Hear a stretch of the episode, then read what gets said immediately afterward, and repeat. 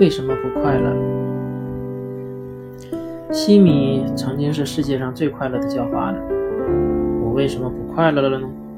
我每天都能吃得饱饱的，有时甚至还能讨到一只香肠。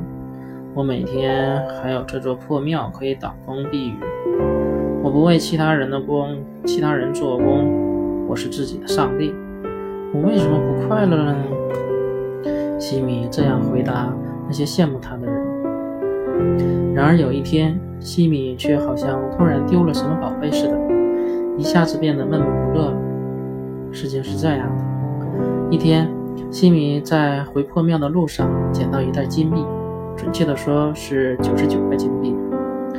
其实捡到金币的那个晚上，西米是最快乐的。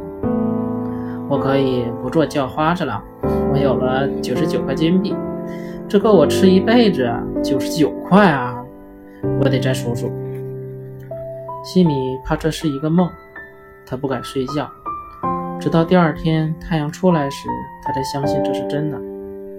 第二天，西米很晚也没有走出破庙，他要把这九十九块金币藏好，这真的需要费一番功夫。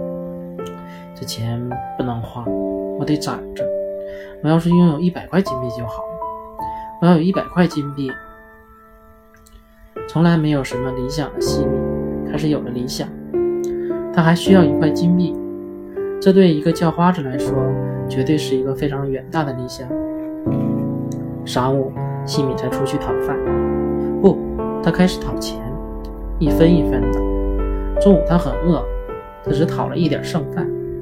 下午他很早就收工了，他得用更多的时间守着他的金币，还差九十七分。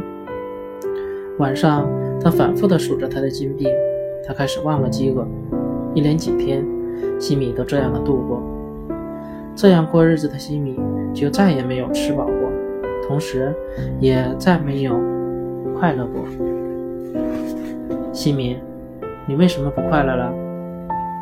还是叫花子，快乐个啥？西米越来越忧郁，越来越苦闷，也越来越瘦弱。终于有一天，西米病倒了。这一病，西米就几天也没有起来。病后的西米，整天想着的就是一件事：还差十六分就一百块金币了。